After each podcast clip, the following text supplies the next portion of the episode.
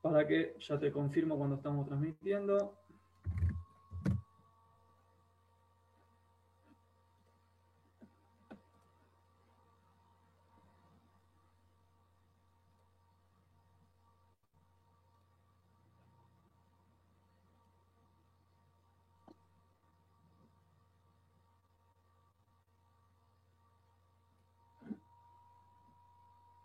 Bueno, ahí, me dice que estamos.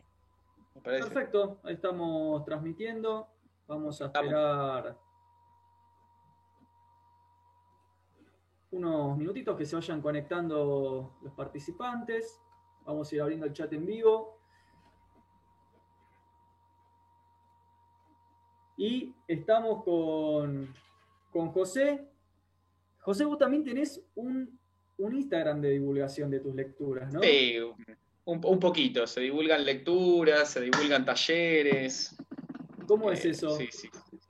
No, también arranqué hace dos años con unos talleres que daba. Yo en ese momento vivía en, Córdoba, Córdoba capital, así que había algunos espacios ahí culturales y entré a meter talleres y bueno, me di cuenta que la convocatoria pasaba por. Ya nadie miraba Facebook hace dos años. Yo seguía, insistía con el Facebook, que había algo que no, no estaban dando mucho.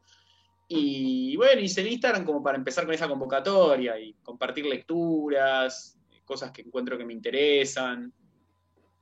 Más para eso. Bueno, qué bien.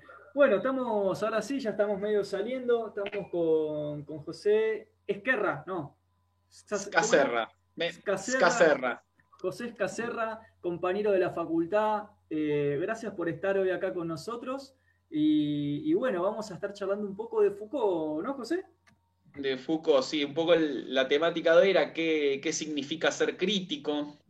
Así que la idea es, bueno, hacer algunas que otras reflexiones en torno al concepto de crítica. Eh, Qué bien. No sé si, si, es necesario dar más palabras preliminares o arrancamos de una. No, bueno, pero José, me gustaría marcar que, vos estás como, sos investigador del CONICET y sos una persona de aparte especializada en Foucault. Eh, ¿Cómo llegaste a Foucault? O sea, vos terminaste tu carrera, por cierto, para los que se están conectando acá al chat, eh, José y yo, eh, si no me equivoco, hemos compartido una instancia de final en la facultad. De, de política, ¿no? De política. Fuimos, fuimos la última camada antes de que el gran Eugenio Dotti pase a mejor vida. Y después la vida nos separó y nos volvimos a encontrar en las redes, así que muy contento. ¿Y qué, es lo que te llevó a, Foucault? Porque medio que todos fuimos para lados diferentes, pero bueno, ¿qué, te condujo Foucault? Mira, voy a aprovechar que contabas que coincidimos en el final de política para volver a esa escena. Eh, Jorge Dotti es un gran profesor que tuvimos el placer de tener, un especialista en Hegel que falleció hace, hace dos años. Y cuando salimos del final estábamos tomando una cerveza porque nos habíamos recibido con unos compañeros festejando y pasa Jorge, ya viejito, dice, ¿se recibieron chicos? Sí, sí. Dice, bueno, ahora se empieza a estudiar de verdad. Nos dice Jorge. O sea, uno que había hipotecado, no sé, seis meses de su vida para rendir ese final y el, señor, después de aprobarte, te dice, bueno, ahora empezás a estudiar. Cuestión que bueno, eh, eso hace que uno, como para responder, antes de por qué ir a Foucault, por qué ir a la investigación. Digo, bueno, eso es un poco lo que, lo que quiso decir Jorge, investiguen, chicos, dedíquense a estudiar. Totalmente, eh, totalmente. Yo me acuerdo que cuando, cuando lo tuve, cuando yo cursé con, vos, me parece que hicimos la misma cursada teórico, eh, Eugenio estaba como profesor consulto y venía cada tanto a sacarse el gusto de explicar cosas de Hegel, pero para sacarse gusto, ¿no? Y la primer clase de teórico que tengo, él dice una frase que a mí me quedó, pero metida acá forever, es, nadie que esté feliz estudia filosofía. y me quedó grabada esa... Tenía buenos titulares, Jorge mm. Dotti. Tiraba, tiraba buenos... Me acuerdo también, en esa cursada fue cuando entró la paloma volando y dijo, llegó el espíritu espíritu hegeliano, que es un búho, dice, llegó el espíritu, ¿no? Bueno, esas cosas que pasan en nuestra facultad. Che, no, y Foucault, también contarle a la, gente, Foucault está medio ausente en la Facultad de Filosofía y Letras. Como que se suele pensar que no, que es un autor. En filosofía no se lo lee mucho a Foucault, se lo lee más en sociales. Eh, de hecho, mi director es de sociales, porque en filo no, no hay mucho, y se lo asocia mucho a las ciencias sociales, eh, cuando en realidad es un autor que tiene que tiene un pensamiento filosófico muy profundo y que se mete con problemas bien duros de la tradición filosófica. Eh, pasa que por ahí son los textos menos explorados. Lo que se explora de Foucault por ahí es Vigilar y Castigar, eh, Historia de la Sexualidad del tomo 1. Entonces, se hace una lectura, no estoy diciendo que esté mal, pero se hace una lectura, bueno, de epistemológica o de crítica a las ciencias sociales. Eh, pero bueno, por debajo de esas cosas, yo tengo el convencimiento de que Foucault eh, se encontraba eh, realizando una apuesta filosófica y un poco mi, trabajo consiste en rescatar esa apuesta filosófica, que yo considero que orbita toda en torno a la idea de crítica. Por eso es que es el concepto con el que intento organizar la, investigación. Está bueno, capaz, señalar para todos los que están en el chat, no los que se van sumando, que cuando hablamos de hacer investigación nos referimos a, eh, a una carrera donde uno estudia la quinta pata del gato, ¿no? el detalle, un, tema de interés muy particular, muy singular, eh, con lo cual realmente se desarrolla una expertise sobre ese tema que eh, permite dilucidar cosas que después, en general, en los estudios generales, a veces no se capta, ¿no? Eh, ¿Vos te pasó de encontrarte con cosas de ese estilo, de ese cuño, así muy profundas, quizás muy puntuales, que decís, uy, wow, esto no lo hubiera visto en general en, otra, en otro estudio más amplio? Eh, sí, pasa, pero me atrevo a decir que por suerte no es lo único que pasa. Digo, hay, hay, hay estilos de investigador que consideran que la aposta es esa, encontrar ese detalle, el detalle del detalle, eh, pero yo creo que una, que una carrera de investigador es más cosas aparte. Es poder, por ejemplo, crear instancias de divulgación de eso que uno investiga, por eso también un poco los talleres. Es poder, por ejemplo, poner a funcionar esas investigaciones con otros temas. Ahora justo yo estaba escribiendo un trabajo sobre educación sexual integral, nada que ver con lo que yo hago en mi, en mi tarea de investigador, pero digo, está bueno como ponerlo a funcionar con otras cosas, porque si no también se arma un poco el, mundillo, ¿no? Cerrado, que no puede dialogar. Esta idea de la universidad que hay mucho, de esta universidad en, la Torre de Marfil, que no dialoga con su actualidad. Y otra de las obsesiones de Foucault era cómo dialogar con nuestra actualidad. Cómo no quedarnos encerrados, cómo no ahogarnos en ese vaso de agua. Así que mm, un poco también, sí, está, yo por lo general intento ese trabajo de minucia hacerlo a la mañana, yo de 7 de la mañana a 11, 12 leo, entonces ahí sí es como el espacio donde, bueno, nos dedicamos a ver si la traducción de la nota al pie 10 está bien del francés original, pero después el resto del día tienen que pasar otras cosas, si no eh, se fosiliza esto, se vuelve un mausoleo donde en definitiva no pasa lo más interesante. Entonces quizás esas primeras horas son la cocina de lo que viene después, que por ejemplo esta instancia de que tenemos acá de charlar, de hablar un poco de qué es la crítica, qué es la actualidad, cómo la filosofía puede influir en su actualidad, cómo no. Esto me parece que está, re bueno, José, para, para defender una, cierta trinchera, ¿no? Me parece que a veces está como esta idea muy instalada de que, bueno, filosofía es eh, un conjunto de ensayos, que, no, es, no está mal, pero tampoco es solo eso. Hay, hay hay dificultades, hay rigurosidades. Em, yo tuve un profe medieval que una vez dijo, eh, la filosofía es una disciplina estéticamente conservadora, dijo.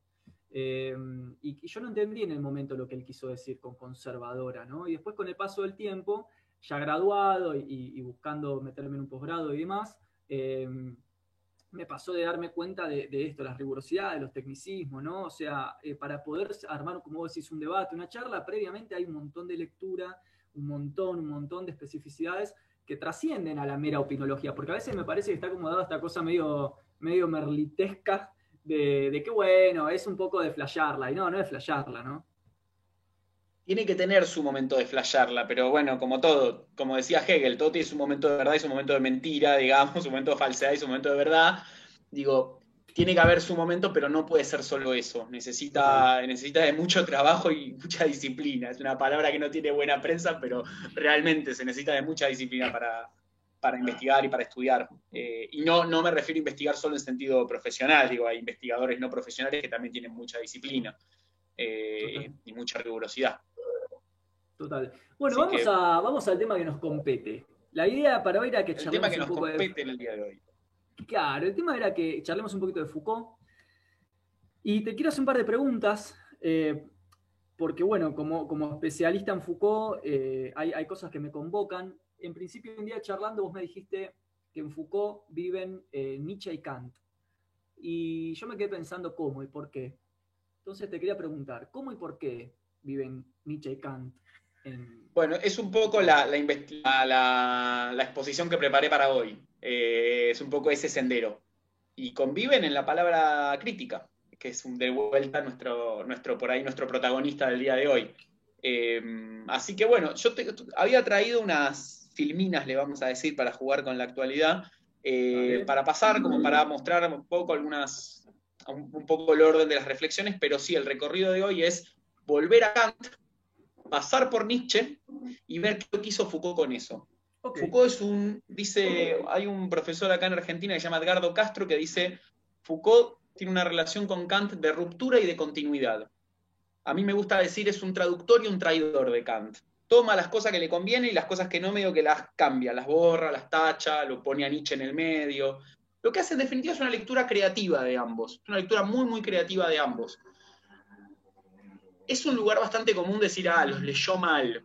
Yo invito por ahí a no pensar eso, es muy consciente él de lo que está haciendo, lo está haciendo a propósito. Dice, bueno, Kant dijo esto, yo quiero hacerle dos intervenciones a Kant. Vamos a ver que le va a hacer dos intervenciones específicas lo que Kant dijo estuvo muy bien, pero ya ahora no nos sirve, hay que cambiarlo. Y para cambiarlo va a meter a Nietzsche en el medio. Bien, perfecto. Para comenzar un poco con la exposición, yo quería leer, leer compartirles una, cita del filósofo Gilles Deleuze que involucra el problema. Eh, saben que Deleuze era muy amigo de Foucault, fueron contemporáneos, se leían, se discutían. Eh, y bueno, tiene esta cita en, un, texto que él le dedica a Foucault, que se llama que es un dispositivo, que es, de un dossier que se hizo después de que Foucault murió, que me parece que refleja muy bien el, carácter de lo, que quiero, del problema que quiero plantear.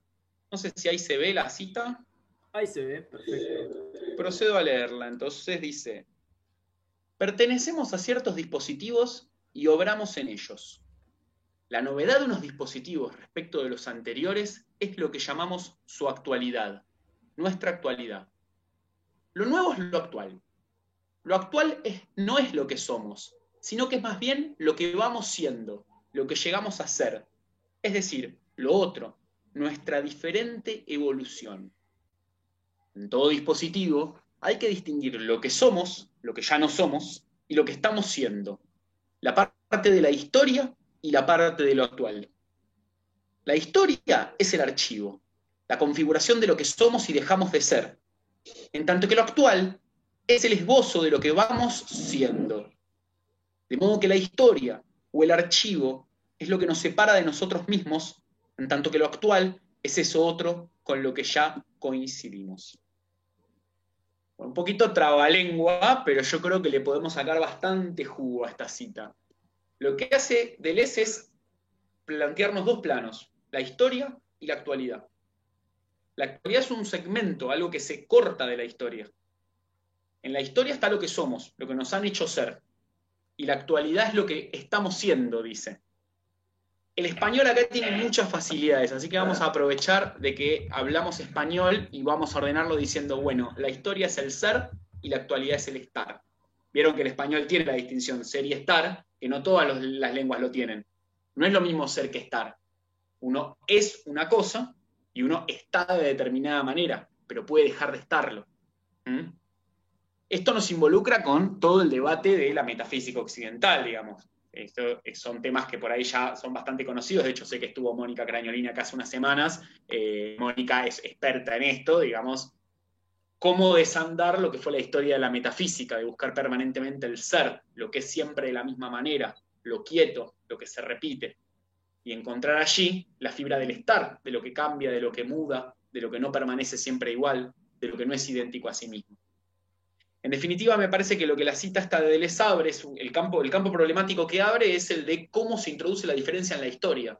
¿Cómo puede ser que si somos sujetos que resultamos de estructuras de poder, de estructuras de saber, querramos otra cosa.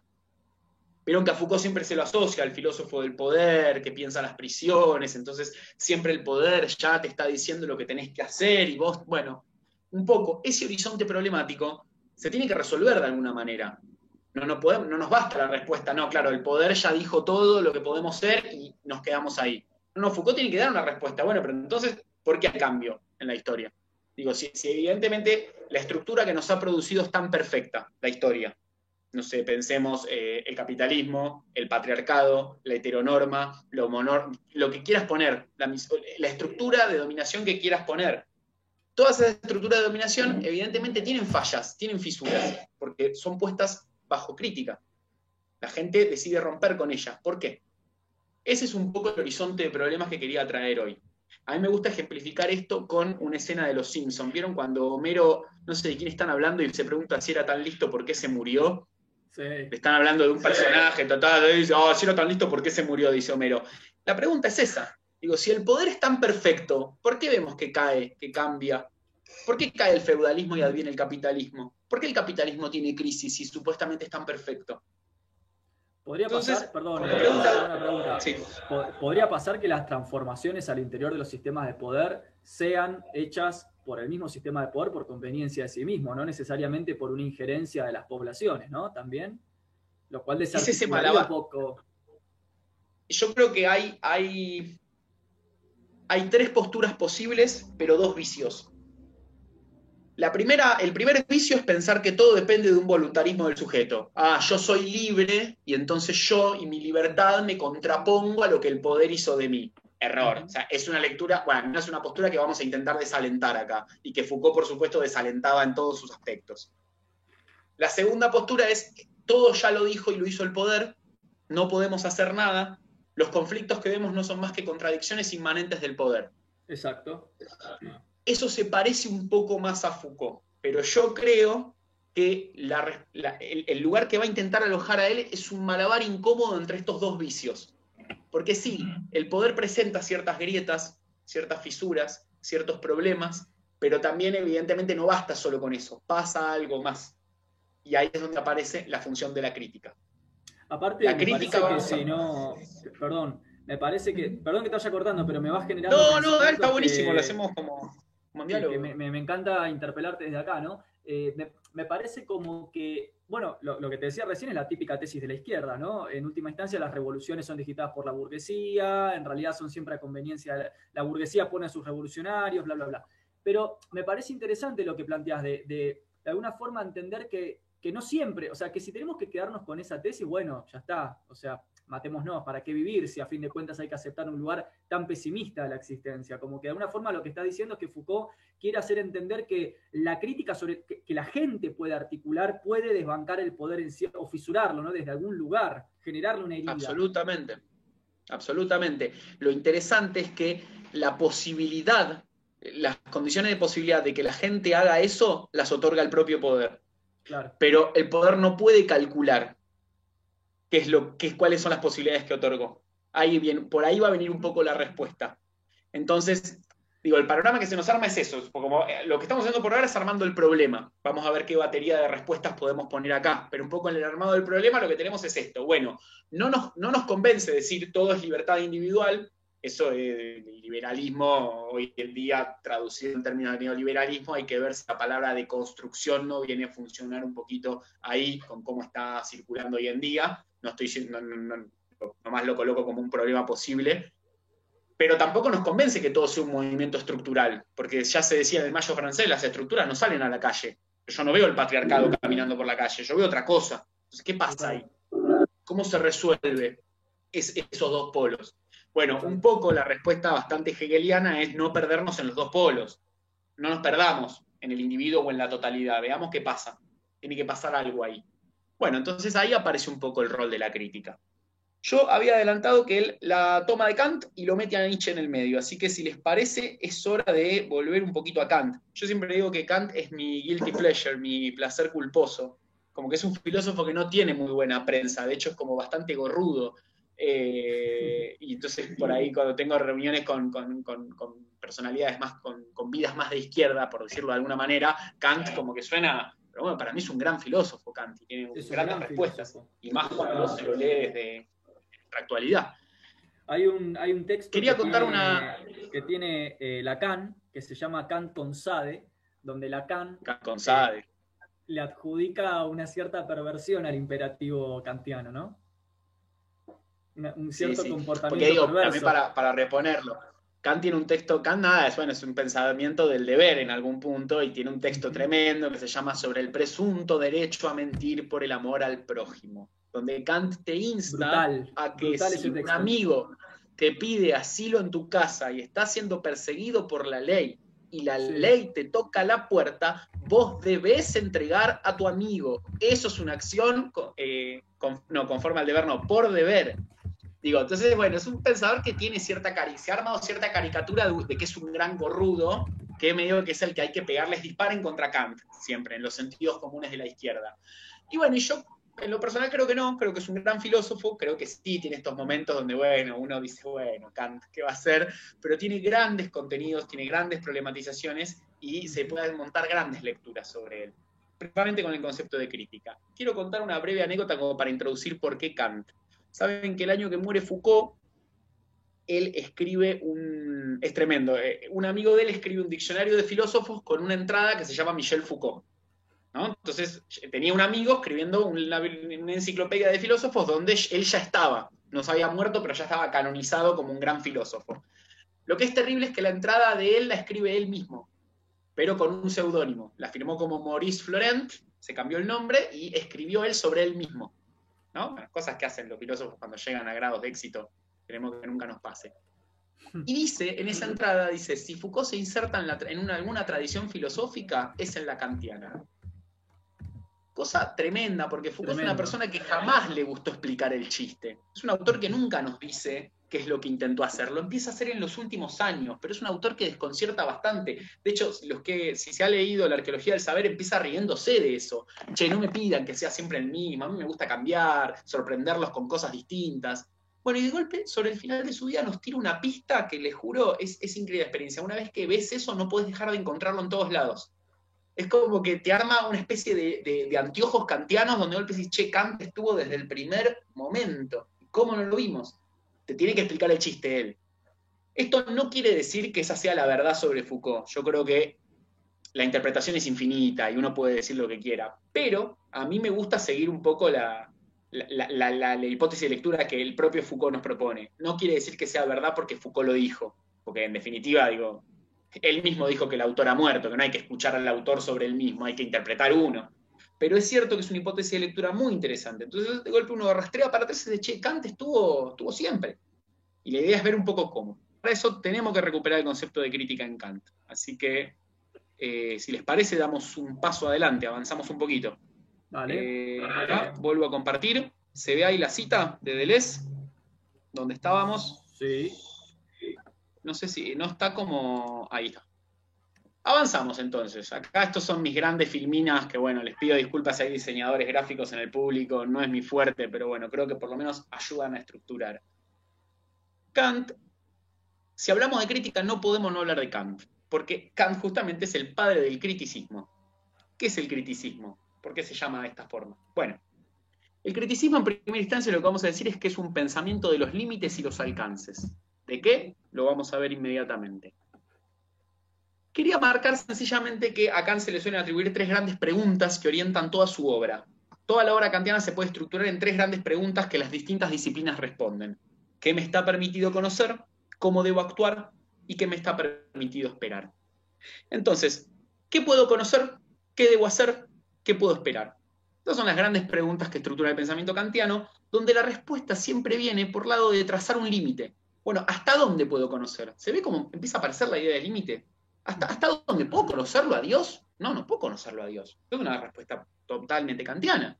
No, no, no, puedo conocer estos anteojos, puedo conocer este libro, no puedo irme a conocer a Dios. ¿Cómo debo actuar? ¿Puedo esconder a un amigo por más de que sea un delincuente? No, no puedo, no puedo. ¿Qué me está permitido esperar? El mundo, ya aprendí que el mundo se comporta de determinada manera. ¿Puedo esperar que los objetos floten de manera inmediata y espontánea? No, no puedo esperar eso. ¿no? El mundo no se comporta de esa manera. Bueno, se dice que estas tres preguntas se sintetizan en una gran pregunta que es ¿qué es el hombre? En Kant. Que luego, nuevamente se trata de un, un tema de límites, hay que delimitar hasta dónde puede el hombre el hombre en sentido, porque son textos viejos, ¿no? Se, toma hombre como universal de humanidad. Hoy en día esto por suerte está puesto en cuestión y la pregunta sería ¿qué es el ser humano, no qué es el hombre? Porque al decir hombre estamos dejando más de la mitad de la humanidad fuera, por supuesto. Entonces, decía, padre del criticismo, ¿dónde viene a insertarse el criticismo? Es necesario reponer un poco lo que era la discusión de la época.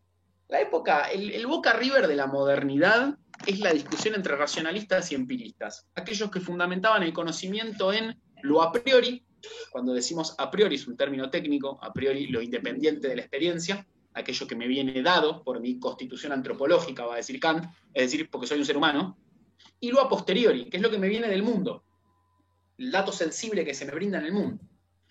Por supuesto es un tema súper denso, súper complejo, no me quiero meter mucho ahora porque no hacia la cuestión, pero lo interesante es que teníamos los partidarios de lo a priori y los partidarios de lo a posteriori.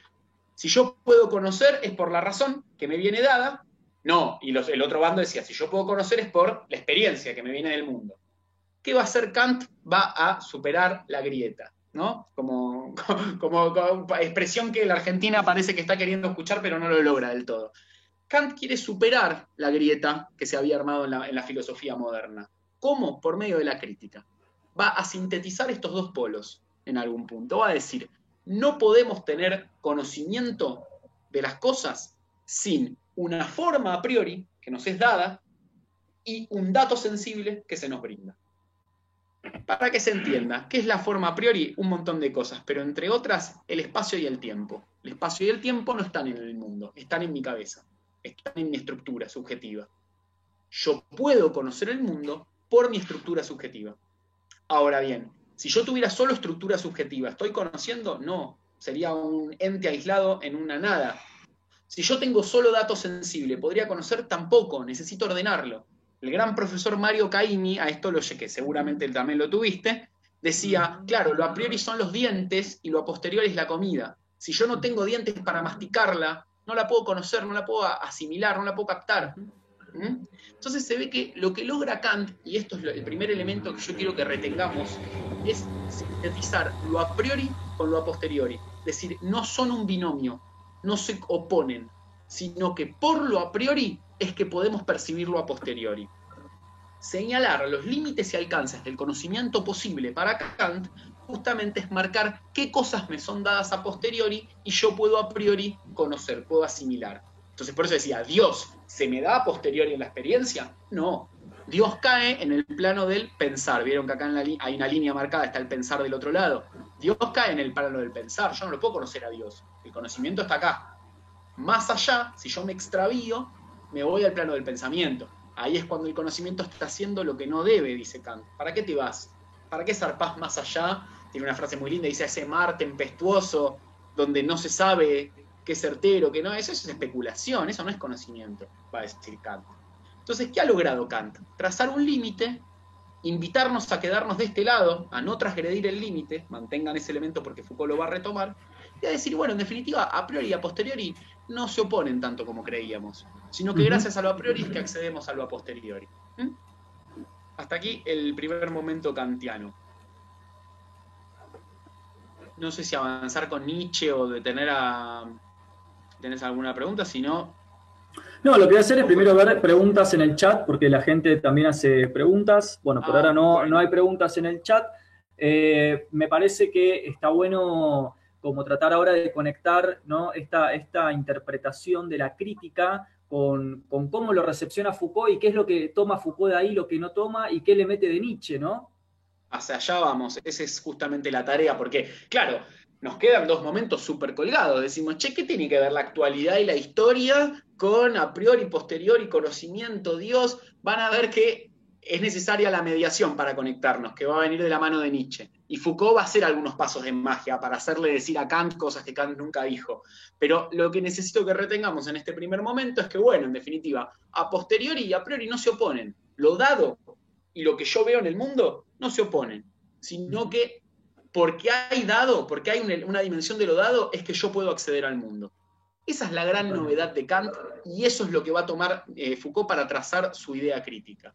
Hay una, cosa ahí eh, que me parece interesante mencionar, quizás para otro, otro día, ¿no? Para no irnos mucho, pero está bueno que la gente que nos está viendo eh, tenga presente que también está la noción de cómo criticar la crítica misma, o sea, la metacrítica. Es decir, cómo sé que estoy criticando bien Esa es otra gran pregunta, ¿no? ¿Cómo sé que no estoy loco en mi crítica?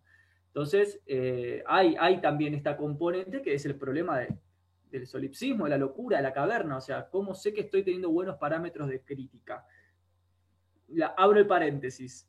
Sí, es tremendo, porque de hecho una de las definiciones que, da, que se da en el cantismo de la crítica es conocer el conocer, que es lo que acabamos de hacer. ¿Cómo conozco? Estoy conociendo el conocer. O sea que la metacrítica sería conocer el conocer del conocer. Cosas que nos gustan a los filósofos, cosas que nos encantan, pero bueno, ¿qué va a ser? Cosas que hacen que no tengamos eh, sexo regularmente, básicamente. claro, básicamente hace que nos refugiemos en bibliotecas. Che, metemos un poco de Nietzsche ahora, que Nietzsche es un poquito más incendiario, Nietzsche está más bueno. Tiene, Les quiero leer una, una cita de Nietzsche que me van a decir primero, ¿qué tiene que ver con lo que acabamos de ver de Kant? Van a ver qué va a tener que ver. Prometo, prometo que va a haber una explicación del chiste al final, donde se van a unir los elementos. Por ahora estoy colocando las pistas para llegar a, resolver este asesinato, que es el, asesinato del poder, en definitiva. Dice Nietzsche en un texto que se llama En favor de la crítica del libro La ciencia jovial, un texto bellísimo, dice, Hoy te parece un error lo que antes amabas como algo verdadero, o como verosímil. De esta manera lo apartas lejos de tu lado y te imaginas que así ha vencido la razón. Pero es posible que antes, cuando eras otro, siempre eres otro. Ese error fuera para ti necesario como todas tus verdades actuales. De la misma manera que una piel ocultaba y envolvía muchas cosas que no tenías derecho a ver aún. Ha sido tu nueva vida, no tu razón, quien ha matado a favor tuyo esa antigua opinión. Ya no la necesitas, y ahora se ha derrumbado para salir arrastrándose de sus ruinas a plena luz del día el gusano de la sin razón. Cuando ejercitamos nuestro espíritu crítico, no hay nada en ello de arbitrario ni de impersonal. Al menos con frecuencia constituye la prueba de que actúan en nosotros fuerzas activas que están preparadas para hacer que estalle una corteza. Negamos, debemos negar, porque hay algo en nosotros que quiere vivir y afirmarse, algo que tal vez nos es desconocido, que no vemos aún. Esto dicho en favor de la crítica. Bueno, Nietzsche escribe muy lindo, por eso a Nietzsche lo leo, a Kant no, les voy a leer Kant porque es como bastante engorroso, pero encontramos un sentido de crítica completamente distinto. Hasta recién la crítica era criticar los límites para asegurar que estemos conociendo bien, criticar los límites para asegurar que nos estemos comportando bien, ver hasta dónde llegan nuestras acciones, hasta dónde llega nuestro conocimiento. Y de golpe el escenario cambió. Ahora la crítica es la posibilidad de ser otro, nos invita Nietzsche. Siempre eres otro. Abandonar verdades viejas, cambiarlas por verdades actuales, entre comillas, porque si abandonaste tus verdades una vez, ¿qué te garantiza que no lo puedas volver a hacer? A mí, cuando doy este fragmento en mis talleres, me gusta preguntar, che, ¿a qué palabra le suena? Y siempre surge de construcción, que es la palabra que está hoy como bastante eh, en boca eh, de moda. De, eh, en efecto, lo que hoy en día por ahí se, pone en juego, el, contenido que se pone en juego al decir de construcción hoy en día, en realidad es lo que la filosofía problematizó como crítica. Aprovecho con tal pie lo que Derrida llama de construcción, no, tiene mucho que ver con lo que hoy en día se entiende, pero, bueno, no, para mí no, hace al problema, no me escandalizo porque la gente lo use de otra manera, pero sí es interesante ver, fíjense, el contenido de lo que la gente entiende mentalmente cuando se dice de construcción tiene mucho que ver con lo que Nietzsche entendía por crítica es poder poner en cuestión viejas verdades para reemplazarlas por nuevas. Porque en mi vida se me hicieron insoportables las viejas verdades. No las puedo seguir sosteniendo, necesito abandonarlas. Necesito someterlas a crítica para cambiarlas. Y en esa transformación de las verdades me transformo yo mismo. Y soy otro. Esto se empieza a asomar el problema que traíamos al principio, la relación entre el ser y el estar. Si fuéramos entes que solo que solo nos moveríamos bajo la, gramática del ser, esto jamás podría suceder. Pero gracias a Nietzsche tenemos una filosofía, en el mundillo se llama posustancialista, es decir, que entiende de transformación, que entiende de cambio, donde la transformación es posible, donde no es que uno es siempre idéntico a sí mismo, sino que uno difiere de uno mismo, es opaco a sí mismo. Mm. Ahí está bueno eh, pensar esta, esto cuando vos decís posustancialismo, ¿no? Para, para, para la gente. Eh, básicamente en Nietzsche no hay metafísica, no hay una noción de sustancia, el ser no es sustancial, no hay subjetividad sustancial al, estilo del cogito cartesiano, ¿no? no hay un yo esencial que está atado al mundo, entonces Nietzsche puede jugar con la noción de performatividad, con la noción de máscara, puede, puede ficcionalizar y sacar realidad de la ficción, porque ahí me parece que sea un trastocamiento interesante en Nietzsche en la medida que puede romper o jugar con este dualismo occidental clásico de que una cosa es la ficción y otra cosa es la realidad, y en Nietzsche vos puedes extraer realidad de la ficción, de la performatividad, ¿no? Y eso es, bueno, teoría de género lo va a retomar todo prácticamente. Totalmente, totalmente. Yo creo que en definitiva el modo de entenderlo en, nuestro, en nuestra actualidad argentina es ser y estar. O sea, nosotros tenemos una facilidad lingüística que los otros idiomas no lo tienen. Digo, se entiende muy fácil la crítica a la metafísica de la sustancia en el mundo del español. Imagínense, en alemán no existe estar. Imagínense pensar eso sin esa palabra. Es difícil. Entonces, nosotros decimos, no, claro, lo que hizo Nietzsche fue descubrir que el ser nunca existió, lo que había era estar. Y la gente creó la ficción del ser sobre el estar, para pensar que las cosas iban a ser siempre de la misma manera. No, bueno, en realidad lo que había era devenir, era cambio. Eso es lo que Derrida, Total, eso es lo que Derrida ataca como la metafísica de la presencia. Justamente la física de la presencia, sí. Enfatizar eso, ¿no? La, eh, eh, que, la, noción del estar y de la presencia, a lo que uno está refiriendo, es algo que es, eh, hay que correrlo al momento de la deconstrucción del texto, ¿no? Totalmente, totalmente. Bueno, vos traías las, las teorías de género, totalmente. De hecho, Judith Butler es una gran nichiana, y en efecto, bueno, hemos hablado mucho de esto de Nietzsche como el primer feminista, eh, yo banco la hipótesis, no, no, pero siempre me sale a decir, no estamos hablando de Nietzsche como individuo, pero el pensamiento, del pensamiento nietzscheano se extraen consecuencias fuertemente feministas en el sentido de, eh, digo, de entender que en definitiva la identidad de uno es un, es un work in progress, es un trabajo en construcción, no, no está dada de antemano. Uno no nace para una mujer, se llega a ser mujer, decía Simón de Beauvoir.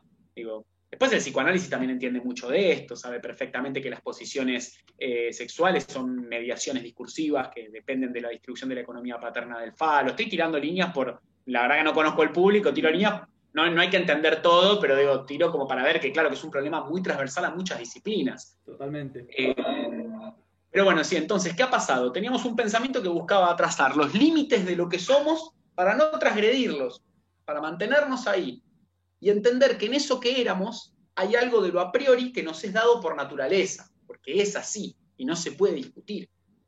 Ahora, damos un paso y viene Nietzsche, ¿y con qué nos encontramos? Nos encontramos con que no, aunque en realidad esa dimensión de lo a priori jamás estuvo. Somos solo estar, no hay un ser detrás. Entonces, ¿qué le diría a Nietzsche? Imaginemos que se sienta Nietzsche y canta a tomar una birra, Nietzsche le diría, no hay a priori, ¿de qué a priori me estás hablando? Jamás hubo a priori. Todo es ya a posteriori y luego vemos qué hacemos. El a priori es una ficción que vos te armaste en tu cabeza.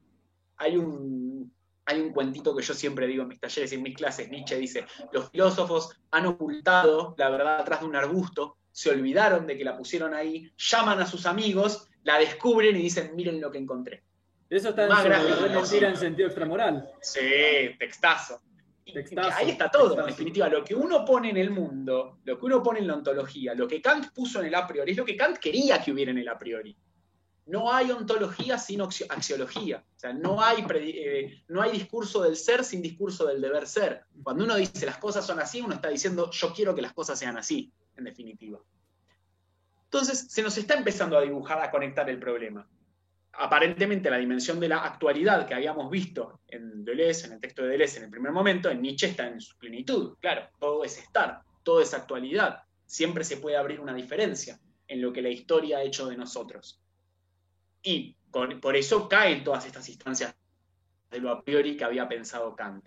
Había armado una, una filmina más como de recapitulación de lo dicho, a ver si por ahí es bienvenida, porque a esta altura un miércoles a las ocho y media de la noche, ya deben estar como, ya no sé ni qué hora es, 7, 8. Hmm. Como para recapitular un poco. ¿no? Tenemos Kant y Nietzsche. En Kant lo que teníamos era superar la distinción a priori y a posteriori por medio de la crítica, es decir, pasar los límites y alcances del conocimiento posible. Si yo comprendo que lo a priori posibilita que yo capte lo a posteriori y produzco conocimiento en este comercio, y no me extravío fuera de los límites de la razón, de, perdón, los límites del conocer, voy a tener conocimiento certero, voy a poder conocer bien. En Nietzsche lo que tenemos es una crítica como transformación radical de sí. El gesto se radicaliza. No hay que saber cómo hay que comportarse bien, no, hay que destruir la moral. No hay que saber cómo conocer bien. Hay una crítica radical al conocimiento en Nietzsche, en pos de producir un hombre nuevo. estamos de esta manera, estamos conociendo de esta forma y estamos comportándonos de esta forma, pero, pero podríamos comportarnos de otra manera completamente distinta. No hay, yo siempre digo, para, por si la conocen, la, artista Susie Shock, eh, de renombre, no hay frase más nichiana que el eslogan de Susie Shock, no queremos ser más esta humanidad. Una frase que Susie Shock hoy en día se ve pintada en paredes, se ve en afiches, es una gran frase, una gran formulación que ha hecho el artista Susie Shock, pero bueno, es, el pensamiento nichiano en puro. No queremos ser más esta humanidad. No queremos quedarnos en los límites del conocimiento. No queremos quedarnos en los límites de la moral, no. La queremos romper.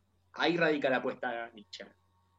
Así que bueno, hemos terminado con la parte de los presupuestos. Hemos colocado los elementos para que llegue Foucault y empiece a hacer sus, cruces.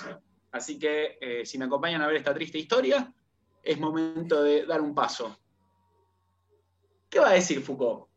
Va a recuperar la crítica y aquí recordemos, donde Kant decía, este texto es literal el que estaba en la filmina de Kant, superar la oposición entre los conocimientos a priori y a posteriori, donde Kant dice conocimientos a priori, Foucault va a decir a priori histórico. Y donde Kant dice el conocimiento a posteriori, Foucault va a decir nuestra actualidad.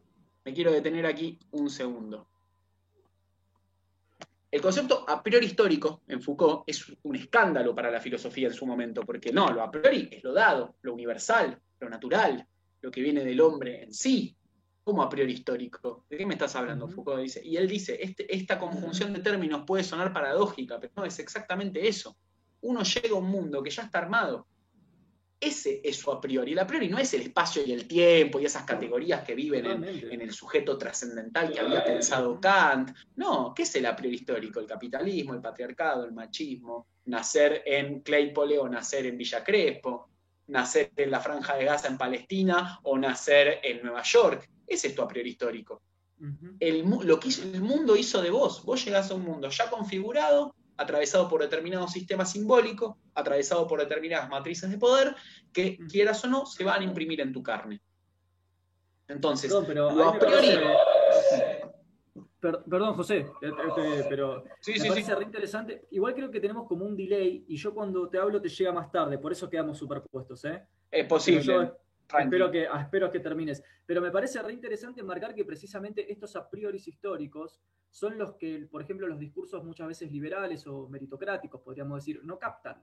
O sea, no, captan el trasfondo, el trasfondo que hace que el sujeto sea lo que es. Y cuando plantea, por ejemplo, libre mercado, una libre competencia justa entre individuos, desconociendo las, las diferencias de inicio, las diferencias de entramados de poder, las, las desventajas y demás, justamente está invisibilizando todas estas cuestiones. Y esto no se trata de ser zurdo, esto se trata de reconocer cómo funciona un sistema. Es como que yo piense, ¿no? Como hablaba Hegel cuando hablaba de la conciencia natural, que está como abstraída, ¿no? En una cosa así muy, muy momentánea. Es como que yo piense que llego al mundo y que esto es así y ya, y no vea las fuerzas que están operando de fondo para que sea así, ¿no? Estoy como abstraído.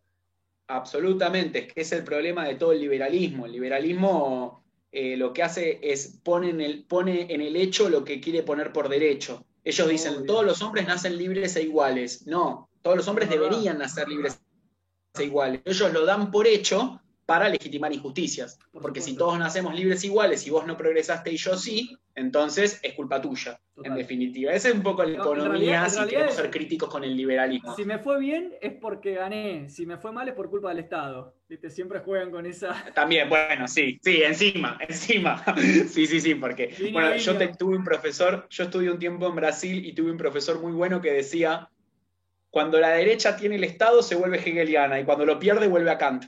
¿Por qué? Porque Kant es una filosofía del sujeto. Cuando perdemos el Estado quiero mi libertad individual. Pero cuando tengo el Estado, no, no, el Estado primero, hay que obedecer la ley. Cuando, cuando yo no digito cuál es la ley, me cago en la ley. Ahora, cuando la ley la digo yo, che, hay que seguir la ley. hay que ser republicanos. ¿Cómo? Hay que ser republicanos. Hay que ser republicanos, claro. Republicanos son cuando pierden el Estado. En fin. Eh, un poco, sí, por supuesto, digo, todos los discursos eh, eh, liberales suponen un sujeto abstracto que no es tal jamás es tal. Y siempre la labor crítica, justamente lo que vamos a ver, es dar cuenta de la mediación que nos hizo ser lo que somos. O sea, donde, donde el discurso del poder plantea lo inmediato, aquello que no tiene mediación, usted es eh, usted es, eh, no sé, un delincuente. No, para, para, ¿por qué soy un delincuente? ¿Qué tuvo que haber pasado antes para que yo llegue a ser un delincuente? ¿Cuáles son las cadenas de mediaciones que se articularon para que yo sea nombrado delincuente y por ende me instituya como tal? Entonces, en Vigilar y Castigar, por ejemplo, Foucault investiga estos textos que hablan del tamaño del cráneo. Entonces, ah, miren, era un delincuente por el tamaño del cráneo que tenía. Que nada, nos parece gracioso, pero eran discursos científicos esos. Entonces, ahí donde el poder ve inmediatez, ah, ah, porque nació con el cráneo así, es un delincuente, la crítica que tiene que hacer, no, ¿cómo se constituyó la figura del delincuente? ¿Por qué eh, atraviesa ciertos cuerpos y otros no? ¿Qué pasa ahí en esa distribución? ¿Por qué se da de esa manera? ¿A qué interés responde? Esas son preguntas críticas. Entonces, decíamos, lo que ha hecho Foucault en este primer gesto es bajar a Kant, dice la profesora Esther Díaz, bajar a Kant del cielo, lo pone en la tierra. Es decir, el a priori ya no está, ya no es el espacio y el tiempo, ya no son las 12 categorías del entendimiento, digo, ya, ya, no, ya no es una abstracción que está en mi cabeza o una regla mental, sino que es eh, un a priori histórico con los pies en la tierra, histórico de punta a punta, dice otro autor, Frederick Gross, con los pies en la tierra siempre. Entonces, lo que voy a tener que trazar, lo que voy a tener que encontrar son los límites que mi a priori histórico me da. ¿Se acuerdan? En Kant que hay que ver los límites que me da el a priori.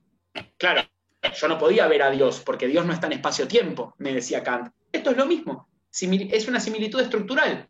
Claro, yo no puedo, eh, no sé, hacer la revolución socialista mañana. ¿Por qué? No, porque hay todo un a priori histórico confirmado para, conformado para que eso no, no es un mundo posible, no va a pasar.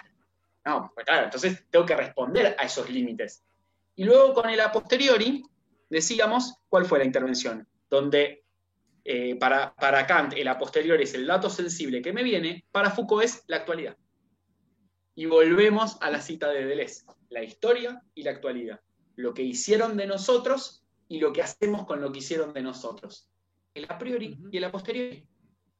Los términos que Kant atribuía a una metafísica que daba a un sujeto que conocía han sido traducidos a un conflicto histórico. Y entonces, donde había a priori dado por estructuras mentales, ahora ese a priori se llama historia, y es lo que la historia ha hecho de nosotros. ¿Se está escuchando? Estoy medio con... Me está poniendo carteles de que la están dando muy mal internet. Ah, perfecto. Entonces, nada, perfecto. Entonces nos queda, nos queda el correlato. La, ok, la historia se ha vuelto a priori y la actualidad es lo a posteriori. Esa es la, primera gran intervención que encontramos en Foucault. ¿Sabes qué pienso, Vuelvo un poquito Sí, para que los que si Foucault no hubiera hecho esta recepción, esta relectura del Kant historizado, podemos decir, del Kant de la Tierra, podríamos decir que con Kant ocurriría lo que Nietzsche le decía a la metafísica, nos hubiéramos vuelto nihilistas, tan preocupados ah. por las categorías abstractas, hubiéramos perdido el mundo, ¿no? Totalmente, totalmente. Es que es un, es un pensamiento que busca recuperar el mundo. También para ir un poco contra este sentido común de que la filosofía vuela, de que no, no, es un pensamiento de lo concreto completamente. Totalmente. Pero ahí se te llena como para decir, es un pensamiento de la incomodidad, porque entonces, de lo primero, si lo a priori histórico es la mano del poder, no sé, esto no lo dije, medio que lo di de suyo, pero no va de suyo. ¿Qué, hay en el a priori histórico para Foucault? Tramas de saber poder. El poder nos ha hecho ser. Entonces, si lo que yo soy es lo que el poder me ha hecho ser, si mi a priori es lo que el poder quiere que yo haga, de lo primero que tengo que desconfiar es de mí mismo esta cosa de este elogio a la inmediatez que tenemos hoy en día que se ve muchísimo en las redes sociales. No, pero yo lo siento así. bueno, eso es de lo primero que tenés que desconfiar. ¿Por qué lo sentís así? ¿Quién te hizo que lo sientas de esa manera? ¿Por qué? Ese sentimiento no es tuyo, porque en definitiva nada es tuyo. Estamos pensando en un sujeto completamente desapropiado, que es, es, una, es, un, resultado de un proceso. Entonces, se abren preguntas muy inquietantes porque tenés que permanentemente desconfiar de vos mismo. Y ahí es donde ingresa de vuelta la crítica.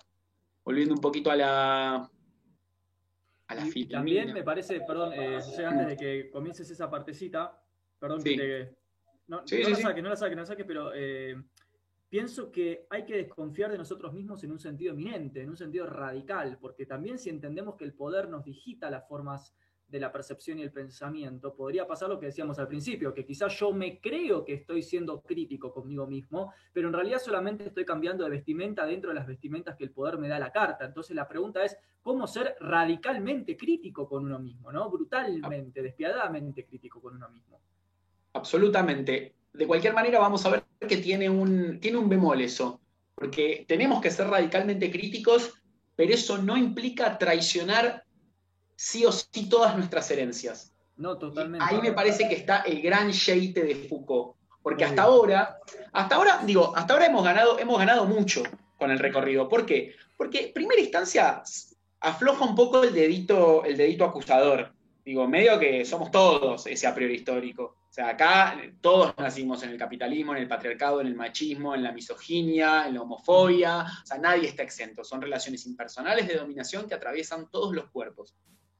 Ahora bien, por suerte, somos capaces de abrir una dimensión de la actualidad en donde la crítica viene a insertarse. Y podemos disputar esas lógicas. Pero en primera instancia, la pelota medio que siempre la saca el otro.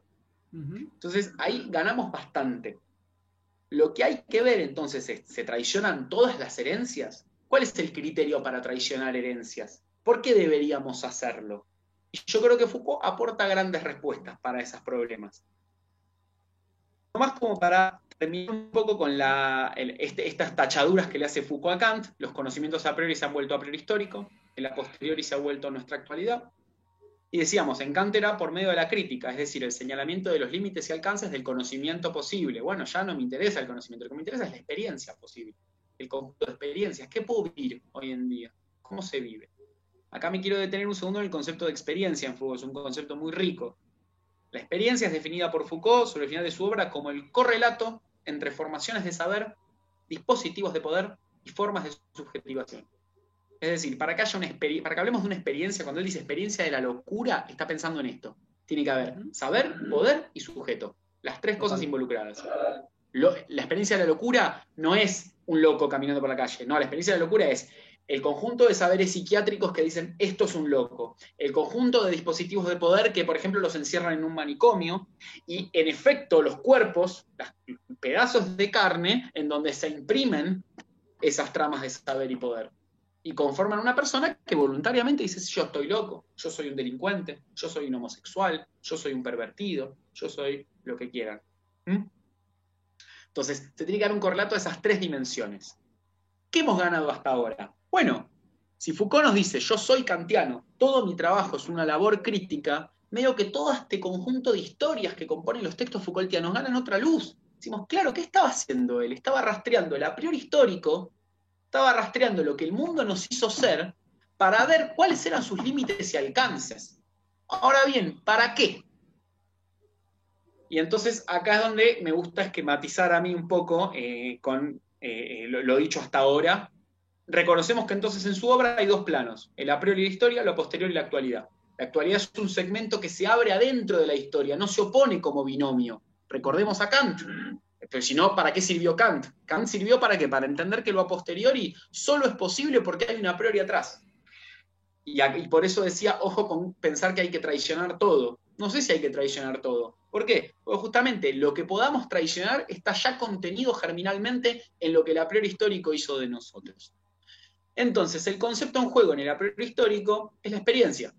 Dijimos, la experiencia es un conjunto de saber, es una articulación entre saber, poder y subjetividad. Y en el a posteriori, lo que vamos a encontrar, la crítica, que también se ejerce en el saber, en el poder y en la subjetividad. Entonces, el mundo ha hecho de nosotros determinada experiencia. Por ejemplo, yo soy un ciudadano. Ciudadano es una experiencia. Una experiencia determinada es una articulación de saber, poder y subjetividad que se produce por determinadas matrices históricas que yo no decidí. Yo llegué a un mundo donde yo ya era un ciudadano, con determinadas características. Eso no lo elegí. Ahora bien, la capacidad crítica, justamente que se inserta en la actualidad, lo que dice es, che, ¿por qué estos saberes determinados? ¿Por qué estos poderes determinados? ¿Por qué soy esto que soy? ¿No puedo ser otra cosa? Y ven entonces cómo lo que Kant había soñado cosiendo el a priori y el a posteriori, diciendo, che, en definitiva no están tan separados, se vuelve a resignificar en las coordenadas de Nietzsche de ser de otra manera. No, no, tenemos que ser de otra manera, claro, tenemos que buscar ser de otra manera, pero no se da por oponer lo a posteriori a lo a priori, sino que se da por entender hasta dónde llegan los límites de lo a priori. Creo que, eh, como para darle un cierre, tengo, me, quedan como dar las definiciones y una cita de Foucault que me parece que es muy enclarecedora al respecto, y luego por ahí podemos abrir el debate. Hay, en, en, dicho a grosso modo, Foucault da tres definiciones puntuales de crítica la llama inservidumbre voluntaria, pensamiento de la actualidad o actitud, etos filosófico. Claro, inservidumbre voluntaria, si volvemos a la filmina anterior, en el plano del poder, decir, che, no, no quiero, no de esta manera, dice, tiene un texto muy bello que dice, no ser gobernado de esta manera, no por estos medios, no para ellos, no por ellos, no para estos fines, no así, no quiero ser gobernado de esta forma. Luego, pensamiento de la actualidad, lo sabemos, ya lo dijimos, la crítica se inserta necesariamente en la dimensión de lo actual. Y por último, una actitud, un etos filosófico. Dice, claro, es algo que se hace camino al andar, es algo con lo que uno vive. El etos es un, concepto griego que remite, él dice, a una forma de conducirse en la vida, una forma de hablar, de dirigirse, de moverse. Tiene que ver con eso justamente, de poder poner un freno a la automatización del a priori histórico y decir, che, ¿por qué? Y preguntar. Lo fundamental y me interesa. Sí. Cuando leo ahí inservidumbre voluntaria, pienso en el texto de Tim de la Boyette, de claro. de la servidumbre voluntaria, como si estuviera como jugando un poco con ese, con ese título, ¿no? Y, también esto de, del aprender a decir que no. Eh, Rancière tiene un libro que se llama El filósofo y sus pobres, donde en el prólogo dice que lo, lo inminente, lo más, lo más inmediato y necesario es aprender a desobedecer. Y usa la palabra desobedecer. Y me pareció muy fuerte que él diga desobedecer, ¿no? como muy, muy explícito, sin embargo. A full, totalmente. Lo que, lo que a mí se me arma igual con esta idea de servidumbre voluntaria o de desobediencia es, ojo con una cosa con el plano Foucaultiano, después vemos si, si en efecto es así en la realidad, pero al menos Foucault lo piensa diciendo, pero uno no desobedece porque se le ocurre de la noche a la mañana. ¿Se acuerdan que empezamos diciendo, che, pero no vale caer en un subjetivismo de porque yo soy libre, a mí se me ocurre? No. El a priori histórico te ha dado las herramientas, te guste o no, para que vos puedas producir determinada desobediencia. Lacan decía, servirse del Padre para ir más allá de él, pero te servís del Padre hay algo del a priori histórico, algo de todas estas cosas malas que no nos gustan, capitalismo, patriarcado, machismo, misoginia, hay algo de todo eso que en configuración con nuestra carne y nuestra actualidad logra generar su propia ruina. Y ahí es donde la crítica se inserta, es decir, no hay metafísica del genio acá. No es que a mí se me ocurre de la noche a la mañana porque soy un iluminado, para nada. Hay algo de las condiciones objetivas del mundo que me permite a mí imaginar determinadas transgresiones posibles. Casi la misma lectura que se Bourdieu. A ver. No, no, no, no soy gran lector de Bourdieu. No, Bourdieu plantea lo mismo, que esta, de que hay una posibilidad, o sea, que en el hábitus del dominado se dan también las condiciones de emancipación del dominado y que justamente el chiste no es caer en el, en el, discurso fácil de no me gusta lo que me pasa o la sociedad en la que vivo, entonces me voy y me fugo, sino utilizar las mismas herramientas institucionales para ponerlas en contra, o sea, retransformando los hábitos para ponerlos en contra de las disposiciones de la dominación social. Absolutamente. esto, recapitalizar, ¿no? Porque, digamos, si uno se va solo por ahí, nunca gana nada tampoco, termina siendo otra vez funcional. Eh, y me parece como que acá se está dando este alineamiento entre Rancière, Bourdieu, Foucault, y en ese sentido supera a Nietzsche, porque Nietzsche tiene un poco esta idea del ermitaño, que se va solo a la montaña, y a Foucault no le cabe mucho esa, porque justamente lo lindo, todo el texto, el texto donde está todo esto es el que es la ilustración de Michel Foucault, se llama que eh, hace referencia al texto de Kant, retoma la ilustración en Kant y hace las intervenciones. Eh, todo el tiempo habla de nosotros, es una ontología crítica de nosotros mismos, dice él. Entonces es interesante, yo siempre digo, no es un yo que critica a un ellos, ellos que son re malos y yo que soy re vivo. No, no, no, es un nosotros que critica a un nosotros. El nosotros que se pone como objeto de la crítica. Queremos criticarnos, revisarnos a nosotros mismos. Ese es el gesto. Me resta nomás decir, entonces, como sistematizando, cuáles fueron las intervenciones con respecto a Kant. ¿Qué se, se toma? Claro, que la priori y la posteriori no se oponen, sino que en realidad el a posteriori es posible solamente porque hay una priori antes, Eso se toma de lleno de Kant, sí, totalmente, pero donde Kant decía hay que conocer los límites para respetarlos, Foucault va a decir hay que conocer los límites para transgredirlos. ¿Qué hicieron de nosotros? ¿Y cómo podemos dejar de ser eso que somos? Como para cerrar, tiene una cita súper extensa, pero bueno, por ahí, no sé, eh, sencillamente me parece la formulación más acabada que él da ahí es, de lo que se trata es de desprender de la contingencia que nos hizo ser lo que somos, la posibilidad de ya no ser eso que somos. Me parece brillante la expresión, la, formulación. ¿Por qué? Porque la posibilidad de dejar de ser esto, de ser machistas, de ser explotadores, de ser violentos, de ser, la posibilidad de dejar de ser de esa forma, te la da la propia contingencia que te hizo ser lo que sos. Doy un ejemplo que da el propio Foucault. El término homosexualidad es un término propio del poder, de la medicina decimonónica.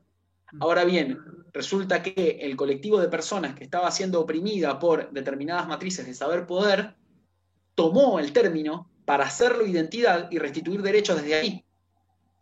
Él habla de inversión táctica, y ya a mí me gusta decir golpe de aikido al poder. En definitiva es un golpe de aikido, pero se trata de cierta astucia. ¿Se acuerdan que Deleuze en el primer párrafo que leímos decía, vivimos en dispositivos y actuamos adentro de ellos, no hay afuera? Y ahí está, me parece, el, gran, el gran balance la gran moraleja, si queremos, de esto. No hay afuera del poder. No se trata de construir un espacio completamente impoluto y perfecto y sin contaminar por las relaciones de poder, en absoluto. Eso sería una fábula, sería ingenuo pensar siquiera que es posible. De lo que se trata es de rastrear las matrices de poder que nos atraviesan para ver qué alcances tienen, qué posibilidades nos dan, y, qué límites tienen y cómo los podemos transgredir. Totalmente, eso es algo que cuando, cuando explico Foucault en los cursos y demás, termino generalmente con esa misma situación, diciendo que no hay una fuera del poder, no hay un otro lugar, eh, y me parece que es una noción eh, sumamente importante, no hay una fuera, no hay donde escaparte, no es que vos te vas como un ermitaño al bosque y triunfaste, eh, sino, y, no solo eso, sino que además me gusta esto que vos citaste hace un ratito, de reconocer que eso que nosotros somos y que lo vivimos como un universal estático, como el arquetipo de ser humano, es producto de una contingencia histórica. Me parece que ahí lo fuerte de tu, de tu cita final fue la palabra la, extraer de la contingencia, lo cual presupone reconocer el carácter contingente del proceso constitutivo. Totalmente, eso. Muy difícil, muy difícil, porque seguimos siendo sociedades muy metafísicas, donde todavía creemos en grandes esencias. Entonces, mm. cree, como toda esencia, pensamos que hay ciertas cosas que son líneas de continuidad que nunca se han roto. Eh, y desde ese lugar me parecía re interesante que articule la palabra contingencia, ¿no? Sí, sí, sí, sí, es, fundamental porque en definitiva, le, básicamente estamos diciendo que somos todos unos accidentes. Eso es un poco la idea. Somos todos, todos, todas, todes, somos unos accidentes. Es un poco lo que sale de este pensamiento, pero va un poco en esa línea. Sí, sí, el, poder para Foucault es completamente contingente y arbitrario, eh, que se sostiene sobre regularidades, en definitiva, no se sostiene sobre más que eso. Lo, interesante me parece es que justamente que sea contingente, decíamos al principio, si era, si era tan listo, ¿por qué se murió? El poder es fallido. Como es contingente, te permite a vos hacer esas inserciones estratégicas. El ejemplo que me gusta dar siempre también para, para como ilustrar esto, la identidad. La identidad para Foucault es la primera operación del poder. El primer problema es que tengamos identidades personales con un documento que son reconocidas por el Estado. Ahora bien, acá en nuestro país el discurso de identidad fue usado para, fines muy emancipatorios, no podemos decir que no. Siempre cuesta ese tema, cuando viene la crítica a la identidad, medio que en Argentina como que se levantan las manos y dicen, che, ¿cómo? Con, las madres no se mete nadie, ¿viste? Pero decís, bueno, no, pero justamente ese es el acto de crítica Foucaultiano. Lo que pudo hacer, a veces con éxito, a veces con menos éxito, la sociedad argentina, es servirse de una operación que es propia del poder para buscar un horizonte un poco más emancipatorio, un horizonte restitutivo de derechos, un horizonte que dispute. Entonces, en definitiva, no hay, no hay conejo en la galera, ¿no? no hay nada a sacar de la galera. Lo sacás de tu propio a priori histórico. ¿Por qué? Gracias a Kant. Gracias a Kant que logró cazar de vuelta aquello que la tradición filosófica había divorciado. Total. Acá hay algunas preguntas en el chat que me parece que estaría bueno que, que, las eh, expongamos. Por ejemplo, dice, Brian Díaz dice, ¿cómo cabe la resistencia, la noción de resistencia, noción también muy común en Foucault, cómo, cómo cabe ¿no? dentro de estas prácticas. Igual me parece que medio que estaba dicho, pero ¿cómo, lo, cómo tirarías una respuesta rápida a eso? ¿Cómo cabe la resistencia? ¿Cómo la... Eh, estaba, mirá, vos sabés que no lo, porque tenía miedo por el tiempo y medio que lo omití, pero mirá, volviendo a la filmina, no, para atrás. Acá. ¿Qué es la resistencia? Acá tenemos el cuadrito. La resistencia está acá abajo. Si queremos agregar una, una dimensión más abajo, está acá. ¿Qué es la resistencia? El ejercicio crítico sobre las matrices de poder. Eh, al ejercicio crítico sobre las matrices de saber, Foucault lo llama eh, de discontinuidad. ¿Qué es una resistencia? Eso, interrumpir, decir que no a la regularidad contingente del poder. El poder todos los días dice que, no sé, que se tienen que eh, fugar millones de divisas de un país pobre a un país más rico, porque así lo demanda el mercado estoy inventando, estoy pensando en voz alta, que es un acto de resistencia. Algún tipo de política pública que ahí diga, no, ¿sabes qué? No va a pasar más eso acá. Por, poner un ejemplo veloz.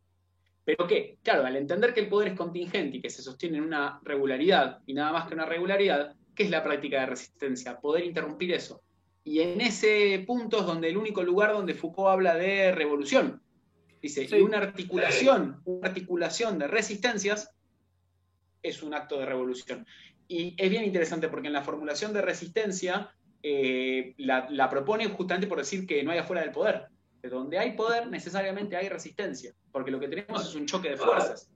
Sí, yo siempre tuve ahí una, una cuestión con Foucault, a ver qué te parece, José, eh, que es que esto en la teoría va muy bien y, y cuadra y cierra, pero pienso también que hoy por hoy es muy problemático el tema de la relación de, por ejemplo, de la percepción que las personas tienen con las matrices de poder.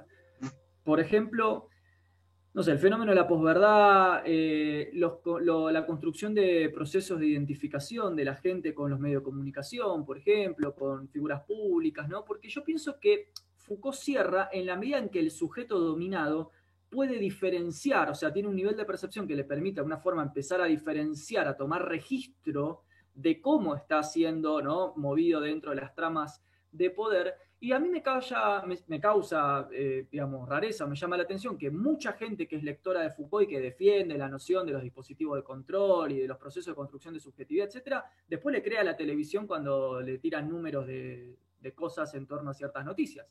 O sea, esa misma persona vos le decís, no, mirá, pero este, por ejemplo, este dispositivo de control de la opinión pública te está manipulando y que te dice, no, sos un conspiranoico. Pero después va a esa persona y le da a Foucault. Y dice, ah, porque Foucault dice que. Entonces, ¿qué es lo que pasa con la gente que eh, en la teoría todo el mundo le cierra, pero después en la práctica habitual parecería ser que juegan otras variables que hacen que no sea tan lineal el proceso? Y viste que habíamos definido crítica como una actitud, un modo de conducirse, un modo de vivir, un modo de vida, es la crítica. Yo diría que ahí lo que hay es crítica teórica, pero no crítica como actitud. Hay algo que evidentemente le, impide, pero el problema no son los medios de comunicación, el problema es la contingencia que hizo que todos necesitamos un lugar de verdad, un bando, alguien a quien creerle. Le creo hace cinco, pongamos nombre, porque estamos hablando de esto, le creo hace cinco años, le creo a TN el problema, el problema no es que le creas a C5N o a TN, el problema es que necesites creerle a alguno de los dos. Ese es el primer problema, estructural y constitutivo. Un acto de resistencia quizás sería producir modos alternativos de comunicación, como para volver un poco a la, a la, pregunta que estaba buena. Claro, ¿qué sería, ¿qué sería información crítica? Información crítica sería buscar cómo interrumpir los dos soliloquios que tenemos hoy en día en nuestro país llevando adelante una guerra fría, en definitiva. ¿Cómo, se interrumpe esa regularidad, que en definitiva es contingente y arbitraria completamente? ¿Cómo rompemos estos dos soliloquios? Bueno, produciendo, por ejemplo, otras vías de comunicación, donde no esté priorizado ese primer interés de esta guerra fría que tenemos en curso hoy en día. Sí, ahí yo creo que para mi gusto es re interesante, pienso José, acoplar los trabajos que hizo Rancière en términos de estética política, porque Rancière va como con lo mismo que va Foucault, la misma intención, estudiar el poder, estudiar la percepción de la gente, estudiar un montón de cosas, pero en vez de trabajar más sobre la noción de discurso o de producción de verdades, trabaja más sobre la noción de estética. Y me parece que hoy por hoy la estética es clave para la manipulación de la gente, para el control de la opinión pública. Es clave la estética, la imagen, la, la, afinidad emocional que una persona tiene con una cierta imagen. Y me parece que eso se pone en juego. Yo pienso y te pregunto, para vos, ¿hay espacio eh, para pensar una estética política dentro de Foucault? ¿Lo has, ¿Lo has trabajado o está presente? Está buenísima la pregunta. Foucault tiene un gran concepto de los últimos años que es el de estética de la existencia. La estética es muy importante para Foucault. Es un gran concepto. Lo primero que me gustaría decir es que no hay lógica del engaño en Foucault. La gente no está engañada. A nosotros no nos mienten, ¿viste? Que nada, es típica esa. Yo me acuerdo que me, maté una vez en un congreso con un profesor de Brasil porque decía que Bolsonaro ganó por las fake news. Yo me quería morir, le digo, o sea, todo tu análisis como Foucaultiano de hace 40 años es que Bolsonaro ganó por las fake news. Bolsonaro ganó porque le dijo a la gente lo que quería escuchar. El problema es por qué la gente brasileña quería escuchar eso. Ese es el primer problema. O sea, es un problema de constitución afectiva y subjetiva, no de que la gente le miente. La gente sabe perfectamente lo que está votando. a la gente no se le miente. La gente no es tonta. a mí me gusta llamarlo hipótesis Rousseau. Vieron que, eh, cuento, Rousseau tiene un párrafo donde dice eh, que el primero que clavó una zanja y dijo, esto es mío, engañó a la humanidad. Ay, si hubiera habido ahí alguien que dijera, no le crean a este impostor, cuántos males nos hubiéramos ahorrado. No, esa hipótesis no sirve para nada. No es que la gente esté engañada. Hay que anularla esa hipótesis. La gente quiere, desea determinadas cosas. La pregunta es por qué. Ahí Foucault tiene una batería de respuestas para aportar. La estética es una de ellas, por supuesto. Foucault eh, rastrea en los trabajos de los griegos que tiene Historia de la Sexualidad 2 y 3, hace toda una arqueología, arqueogenealogía de, de las prácticas, de cómo los griegos se constituían como sujetos Dice, lo que se ponía en juego era una estética de la existencia, una estetización de sí, producirse a uno mismo como obra de arte. y eso se actualiza en la modernidad. De hecho, la estética de la existencia que él nos propone es la actitud crítica. hay una forma de constituirse estéticamente como persona, como individuo crítico. Total. Y en, definitiva, se ve, se ve, y eso genera afinidades, genera alianzas, genera interpelaciones subjetivas, y así se construye. Porque digo, tampoco pensar que la estética de la existencia se viene a contraponer al poder, porque de vuelta caímos en ese afuera, ¿no? No es que está el poder, porque esa es una primera lectura que se hizo. Está el poder y viene la estética de la existencia, interrumpe y no, yo me constituyo a mí mismo como obra de arte en contraposición a lo que, a lo que el a priori histórico quiere que yo sea. Eso es una versión neoliberal de Foucault en definitiva. No, no, no, no, no es que te autoconstituís porque a vos se te ocurre, no. No, no, la estética puede ser puesta a funcionar a favor del poder para la experiencia histórica determinada o para la crítica. Total. Acá hay una, en el chat dice, por ejemplo, José Floridia dice, se trata de una crítica interna donde tengo que poner en juego la coherencia entre lo que pienso, siento y hago. Abajo José, otro José, dice, Rancière en El espectador emancipado habla sobre la relación entre el autor y el espectador.